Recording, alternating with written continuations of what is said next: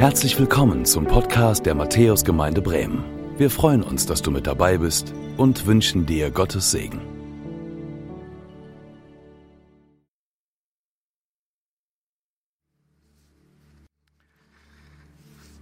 Ja, ihr Lieben.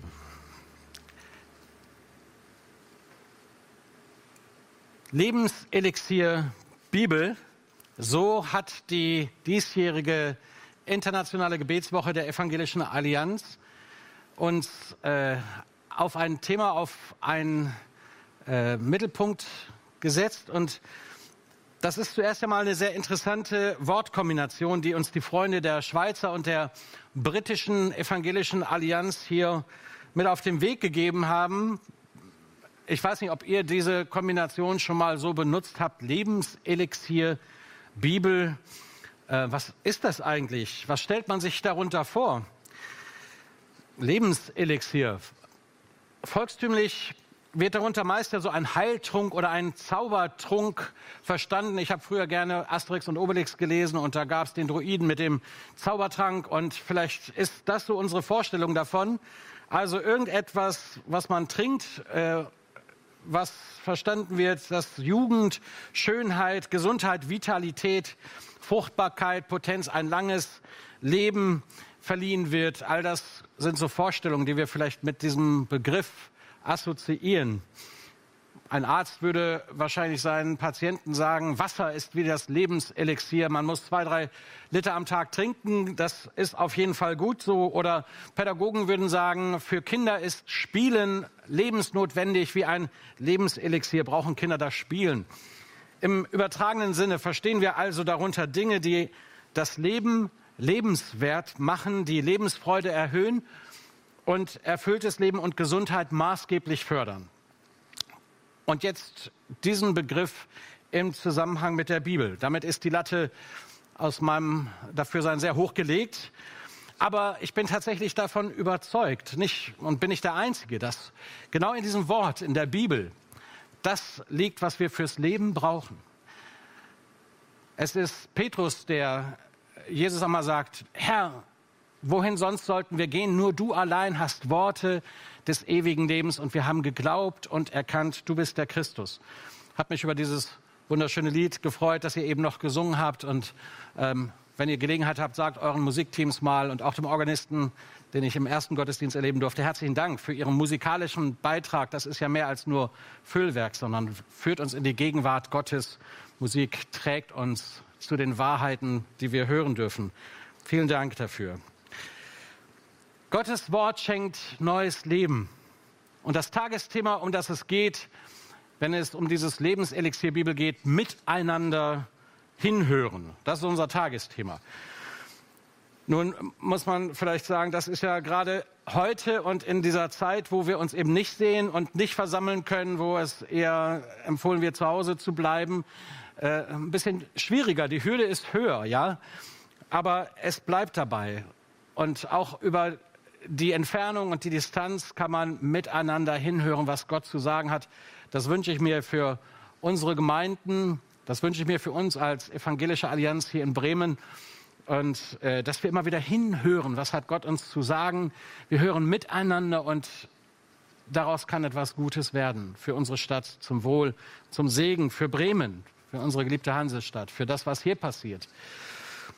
Ein lieber Freund und Bruder aus der Matthäusgemeinde hat mir gestern Abend noch äh, eure Vorankündigung aus dem Internet geschickt per WhatsApp und dazu geschrieben, super Thema, Daumen hoch hat er mir gegeben und meinte noch so, hau ein raus.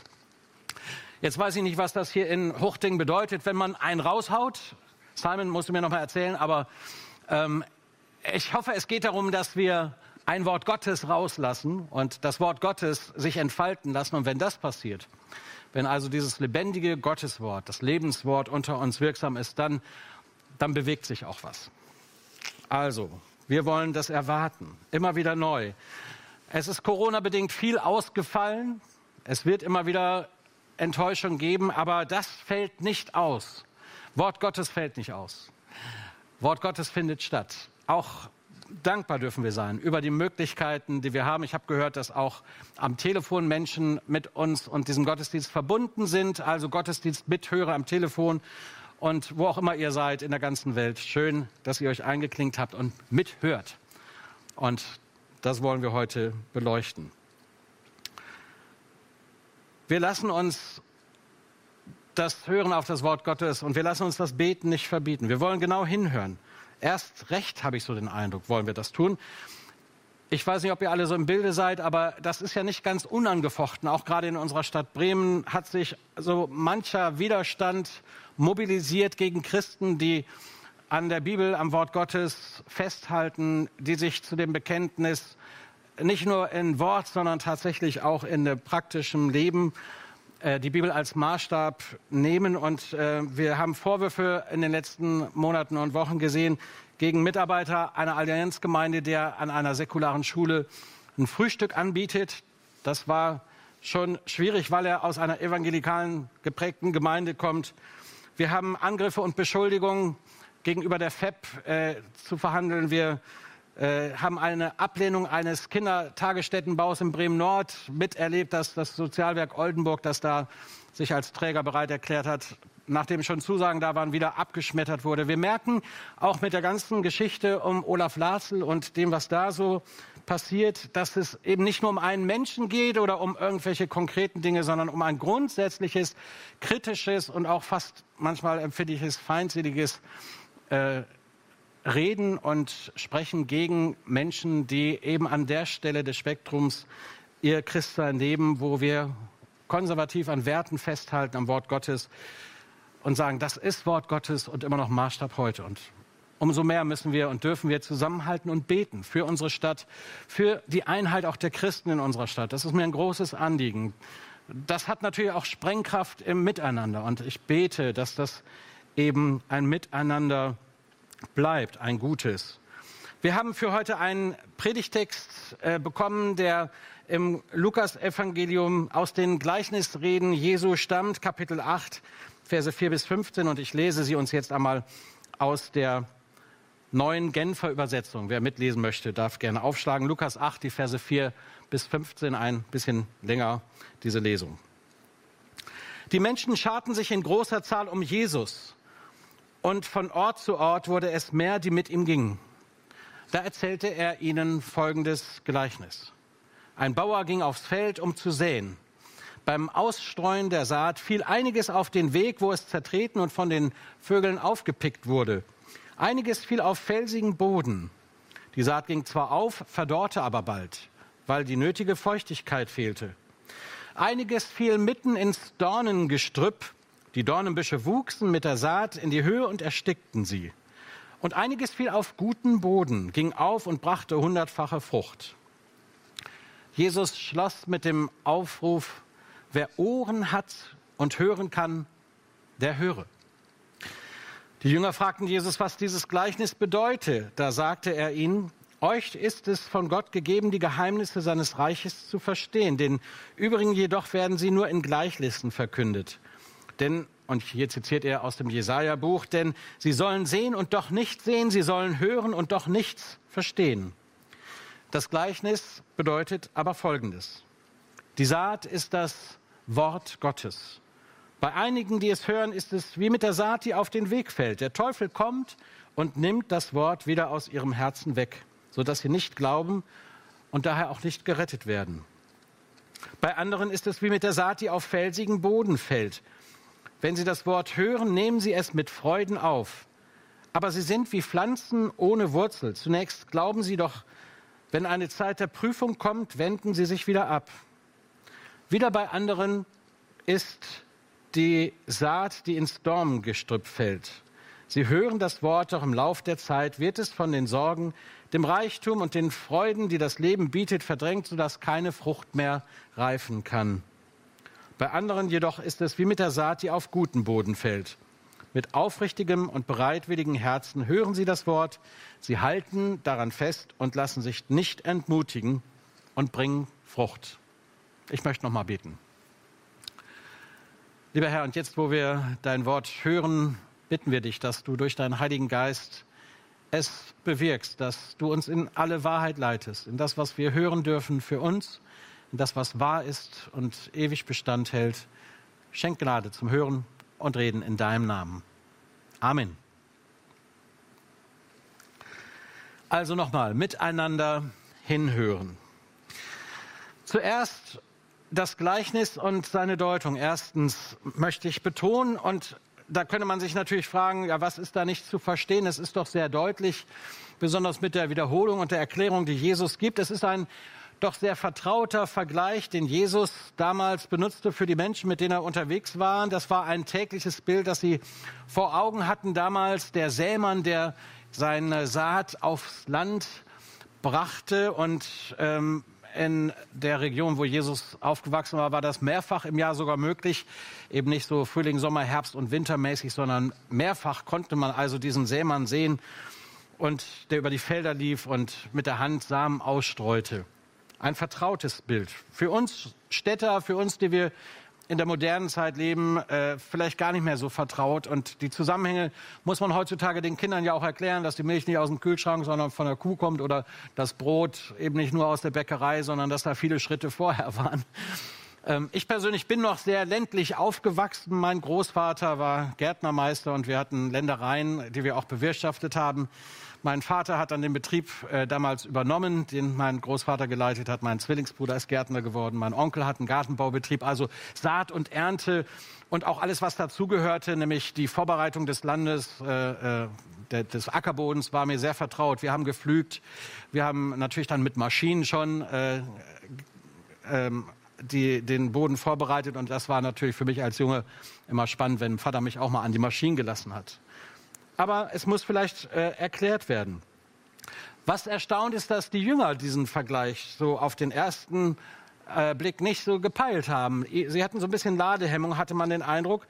Es verwundert, dass gerade sie, die engsten Vertrauten, die mit Jesus unterwegs waren, diese Bildlichkeit äh, noch einmal äh, in Frage gestellt haben, beziehungsweise Jesus erklärt es dann sehr bald. Paraphrasieren möchte ich das auch tun, weil ich glaube, hier ist auch für viele Ausleger immer das Zentrum der Predigt und ich möchte es heute ein bisschen anders setzen.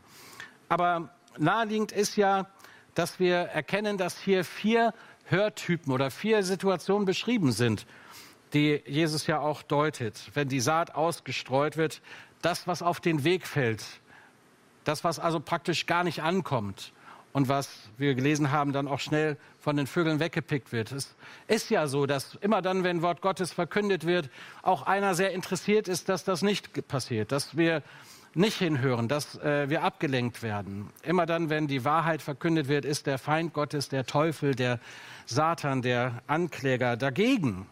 Immer dann, wenn wir Gottes Wort zur Hand nehmen, gibt es Dinge, die plötzlich wichtiger werden oder uns ablenken wollen. Natürlich. Und hier sehen wir das auch. Vieles von dem Wort Gottes fällt auf den Weg, kommt gar nicht an. Menschen ähm, wird das aus dem Herzen weggerissen.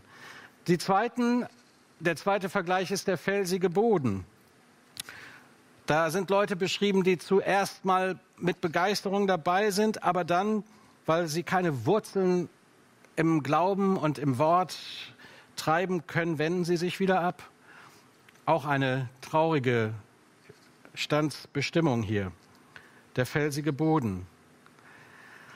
Dann haben wir von Leuten gelesen, dass wenn die Prüfungen kommen, das mit dem Saatgut ist, wie wenn es unter die Dornen fällt. Das kennen wir ja auch in unserer Sprache, wenn was unter die Dornen fällt. Das hat keine Überlebenschance. Am Ende ist vielleicht nach Aufkeimen um kurzer Zeit alles wieder weg und Frucht kann nicht reifen. Und das vierte Lebensfeld, die vierte Hörsituation, der vierte Hörtyp, den Jesus hier beschreibt, ist der Mensch, bei dem das, was vom Wort Gottes ausgeht, auf guten, vorbereiteten Boden fällt und dann viel Frucht bringt. Soweit das Gleichnis und seine Deutung. Und die Frage ist jetzt nicht, das geht ja sehr schnell so, dass wir uns Gedanken machen und sagen, ja, ja, da ist einer und ich weiß genau, das beschreibt den und den, sondern die Frage, die ich eigentlich für dich habe, ist, was, was für ein Hörtyp bist du eigentlich? Wie gehst du mit dem Wort Gottes an?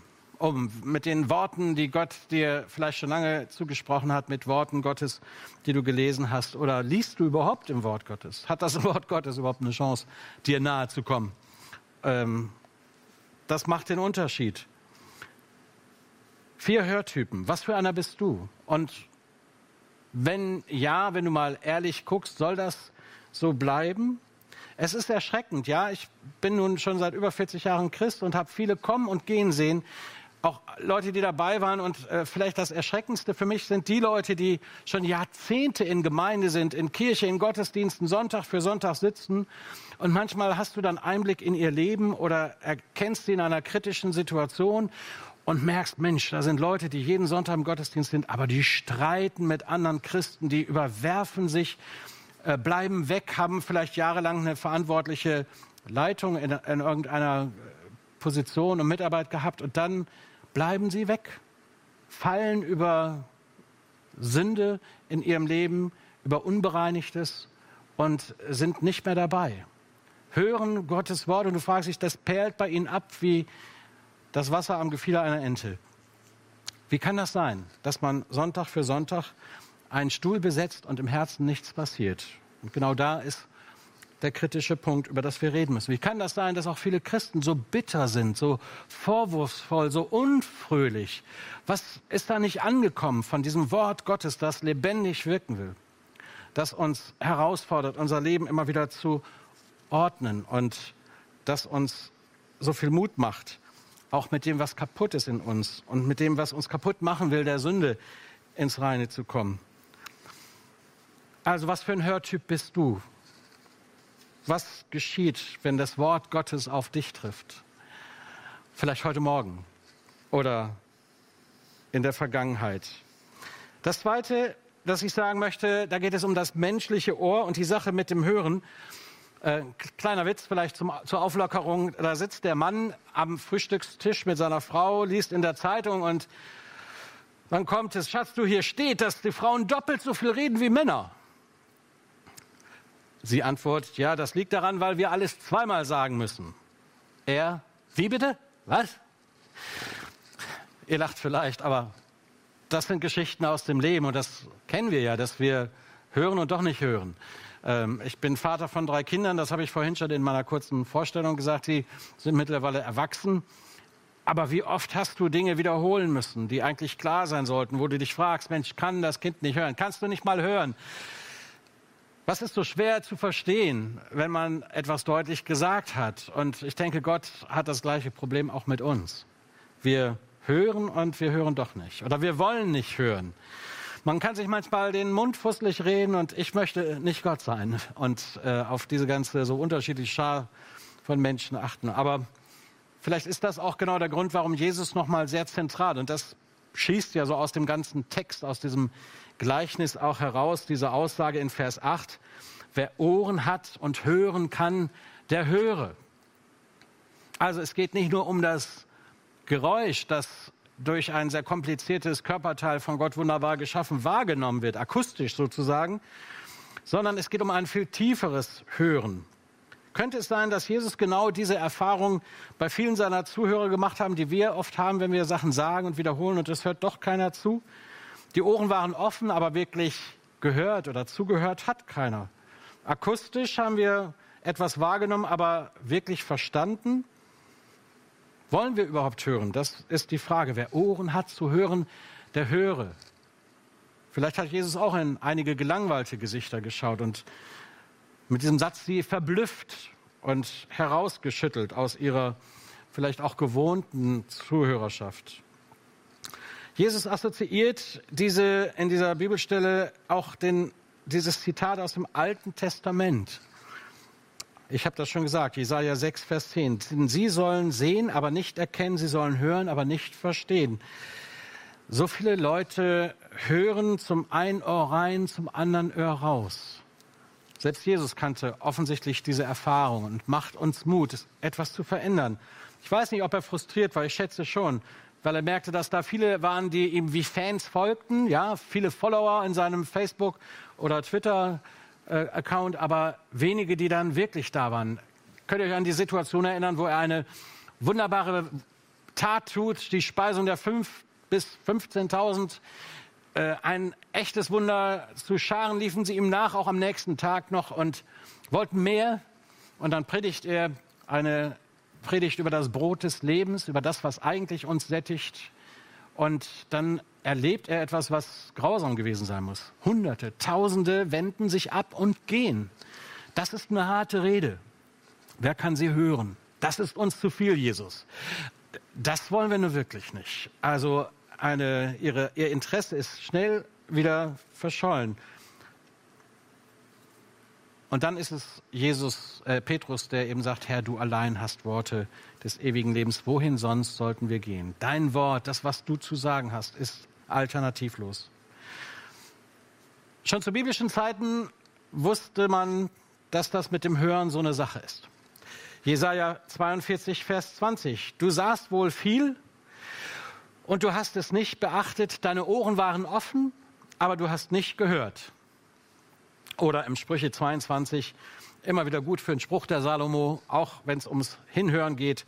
Wende dein Ohr und höre mein Reden und richte dein Herz darauf aus, sie zu erkennen. Ich musste auch denken an diese Bibelstelle, wo Jesaja schreibt, dass Gott ihn jeden Morgen weckt. Fast wie ein Gebet, ein Lied ist das ja. Er weckt mich alle Morgen, er weckt mir stets das Ohr, dass ich höre, wie ein Jünger hört. Miteinander hören, unser Thema heute, wie geht das? Hören, wie ein Jünger hört, wie einer, der bereit ist, nachzufolgen. Nicht nur zu hören, sondern dann auch Täter des Wortes zu sein. Bereit will ich ihm, der das Sagen hat, wir nennen ihn ja Herr unseres Lebens, dann auch an dieser Stelle die Sage zu geben und das Wort zu erteilen. Wie kann sich das Hören auf die Typen und Hörtypen mal bezogen ähm, für uns selbst gestalten, indem wir erstens zuhören, dann verstehen, indem wir es beherzigen und am Ende, das ist ja auch in dem Gleichnis so, dann Frucht bringen. Die kommt dann einfach so, die passiert, wenn wir zuhören, wenn wir verstehen und wenn wir es beherzigen, was Gott uns zu sagen hat. Drittens möchte ich darüber sprechen, das Reden Gottes und die Beteiligung unseres Herzens. Es ist ja schon angeklungen in dieser Stelle aus dem Sprüchebuch, wende dein Ohr und höre mein Reden und richte dein Herz darauf, sie zu erkennen. Darum geht's. Es geht um unser Herz. Es kommt also nicht nur auf die Ohren an beim Hören, die es akustisch wahrnehmen, sondern auf unser Herz. Ein hörendes Herz sozusagen. Wenn ich malen könnte, hätte ich jetzt eine Folie vorbereitet aber ich kann nicht malen, insofern erspare ich euch das. Aber ein hörendes Herz, was stellen wir uns darunter vor? Wenn du mal im Alten Testament und natürlich auch im Neuen Testament auf die Suche gehst nach diesem Stichwort Herz, dann begegnest du einer Fülle von Bibelversen. Das hat also was mit Leben und mit Glauben zu tun. Es geht gar nicht anders. Also wenn Herz nicht beteiligt ist, dann endet es in Formalismus, in Tradition, in irgend, er startet in Formen, aber nicht, ist nicht lebendig, unser Glaube und unser Leben mit Gott. Das Herz, so lesen wir in der Bibel, kann verzagen. Es kann sich freuen und fröhlich sein. Das Herz ist die Stätte unseres Urteilsvermögens und der Ort der Entscheidungen. Das Herz ist die Mitte des Menschen, so finden wir nicht nur in der Bibel, in unserer Körpersprache schon immer dann, wenn wir von Herz reden, dann geht manchmal automatisch, gehen die Hände mit hier auf den oberen Bereich unseres Brustkörpers und, und wir halten uns fest und sagen, aus dieser Mitte heraus sprechen wir. Das, wenn es von Herzen kommt, aus dem Zentrum unserer Identität, aus dem Zentrum unseres Fühlens. Das ist also mehr als nur eine Blutpumpe. Es steht für unser ganzes Tun und Wollen für unser Gewissen und auch unsere Verantwortung. Mit Herzen hören. Versuchen wir es mal auch im Lichte dieses Gleichnisses, des Beispiels, das Jesus gebracht hat. Und dann merken wir, Glaube, Bibellesen, Gottesdienstbesuch ist mehr als nur etwas, was man tut oder was gut wäre zu tun.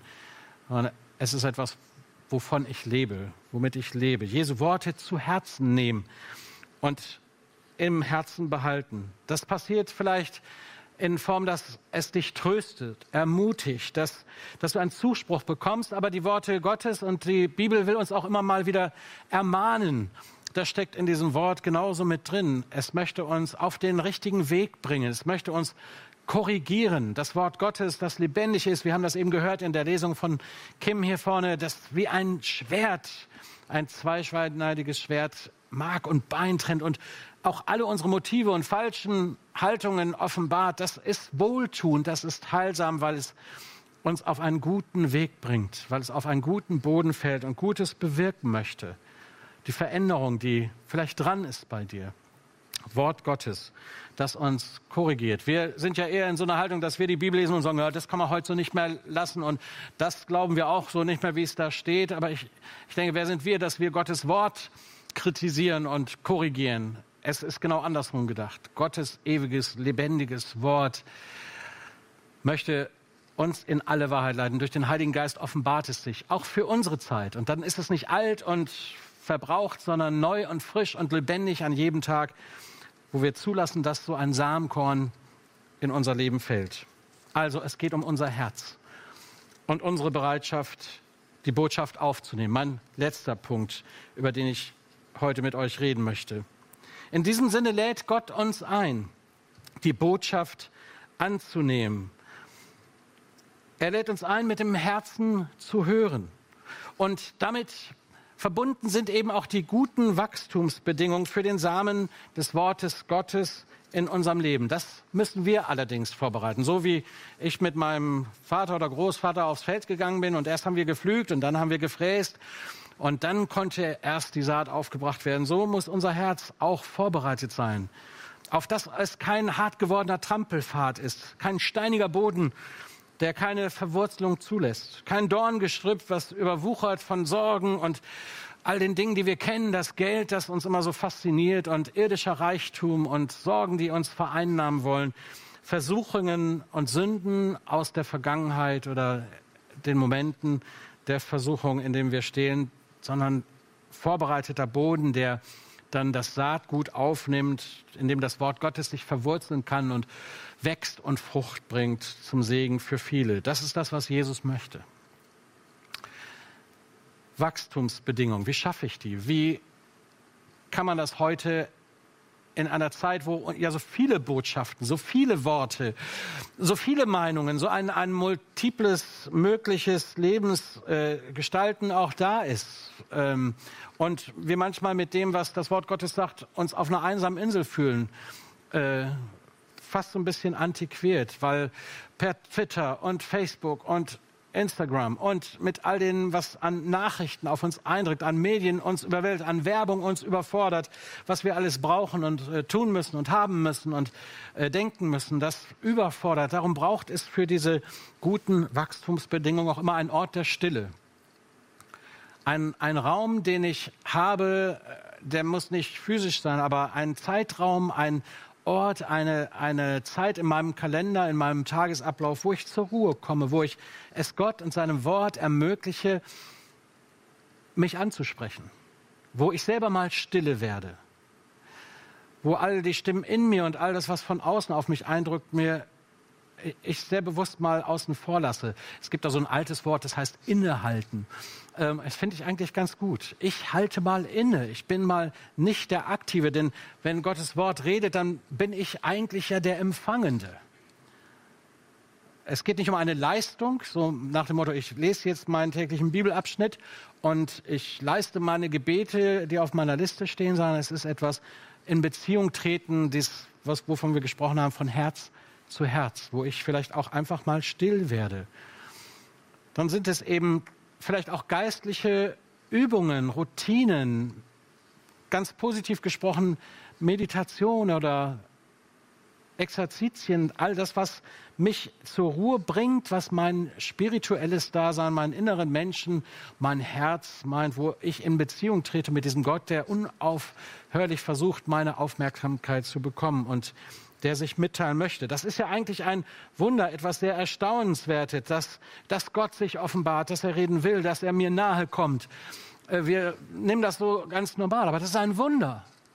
Das kennen die meisten Religionen nicht, die ihren Gott in weiter Ferne wähnen, durch Opfer, durch Rituelle, durch Veranstaltungen und, und Leistungen, durch äh, Spenden und Gaben versuchen zu besänftigen oder irgendwie seine Aufmerksamkeit zu erhaschen. Unser Gott ist ein anderer Gott. Er kommt uns in Jesus ganz nahe und vor uns haben wir das Bild von dem Vater, der da einfach mit offenen Armen ist und sagt, du komm doch mal, setz dich auf meinen Schoß und hör doch mal zu. werd mal stille. Es mag sein, dass du geistliche Wachstumsbedingungen findest, indem du dir einen Menschen suchst, mit dem du zusammen beten kannst, wo du regelmäßig Gebetszeiten verbringst. Der Gottesdienstbesuch natürlich ist auch so ein Ort. Hat leider abgenommen, so die Bereitschaft, äh, diesen Sonntag auch wirklich als Tag des Herrn wahrzunehmen. Der Mittelpunkt meines Daseins ist, von dem aus ich den Rest meiner Woche gestalte. Aber das ist so wichtig, dass wir diesen Ort haben und diese Zeit uns nehmen und Gott und sein Wort die Chance geben, zu uns zu reden. Initiativen, wo wir aktiv werden, wo wir dienen, wo wir mit dabei sind. Natürlich werden wir gebraucht. Prayer to go ist ja etwas, was hier äh, von der Paulus, ne Quatsch, von der Matthäusgemeinde kommt. Johannes Müller vom Leithaus und andere sind aktiv dabei. Über 1000 Leute hören jeden Morgen Prayer to Go. Eine tolle Sache, die durch Corona entstanden ist und viele Menschen offensichtlich an dem Morgen oder im Laufe des Tages einen Moment gibt, fünf bis sieben Minuten, wo man sich mal sehr bewusst zurückzieht, um diesem lebendigen Gotteswort ein Feld zu bereiten, dass etwas aufgehen kann. Und das wird im Gleichnis ja auch sehr vorbildlich dargestellt. Darauf zielt alles hin. Wer Ohren hat zu hören, der höre. Das Ziel ist nicht nur das Hören allein, sondern eben die Frucht, die daraus wächst.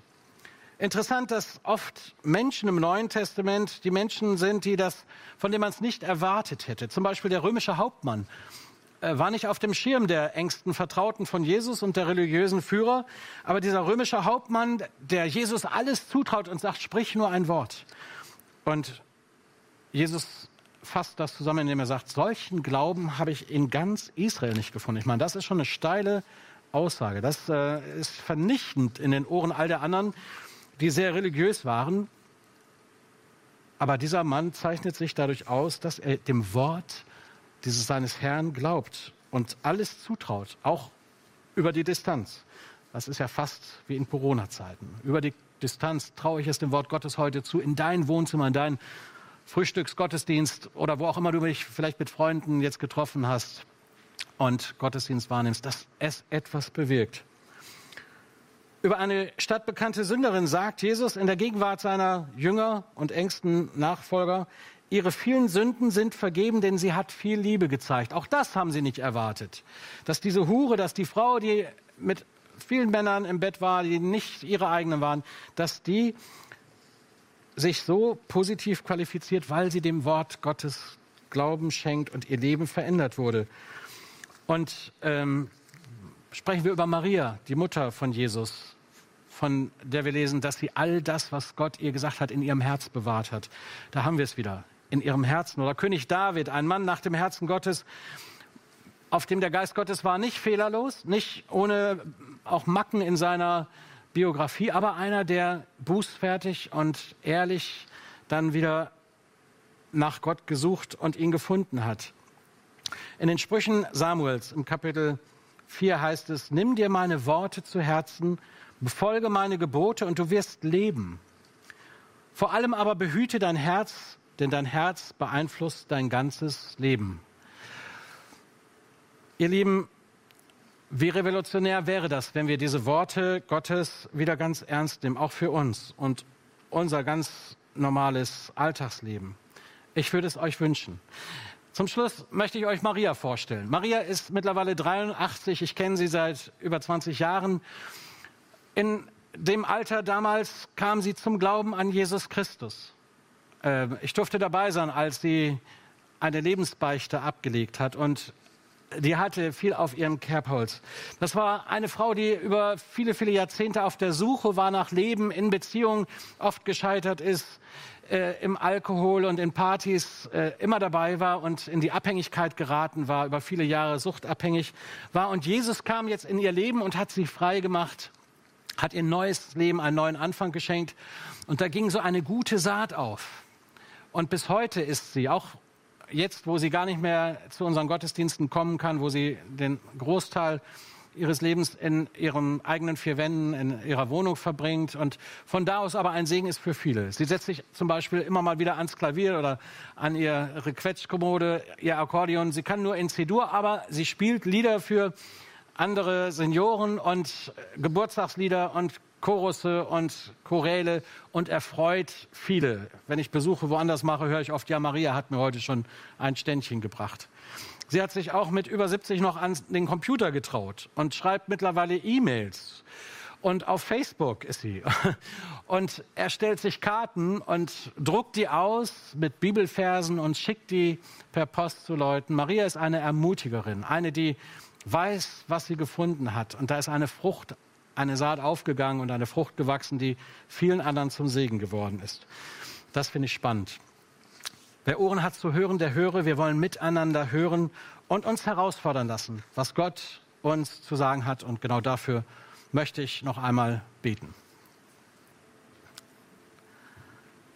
Lieber Vater im Himmel, danke, dass du uns durch dein Wort immer wieder begegnest dass wir nicht nur gute Worte und schlaue Sätze in der Bibel finden, sondern dass es wirklich dein heiliges, lebendiges Wort ist, das uns immer wieder auch in die Entscheidung weist und das von uns Glauben erwartet. Und ich möchte dich bitten, dass wir, die wir heute hier zuhören, dass wir, die wir in dieser Woche über die Bibel als Lebenselixier nachdenken und auch miteinander Schritte gehen wollen und beten wollen, dass du uns eine neue Begeisterung, eine neue Ehrfurcht, ein tiefes Vertrauen in deine Worte schenkst, dass der Heilige Geist wirklich uns in deine Wahrheit führen kann, dass wir in unserem Herzen die Türen aufmachen, mit dem Herzen hören und dass von unserem Leben, von unseren Gemeinden, von unserer evangelischen Allianz ins Land erweckliche Impulse ausgehen dürfen, Lebensworte weitergegeben werden, die noch viele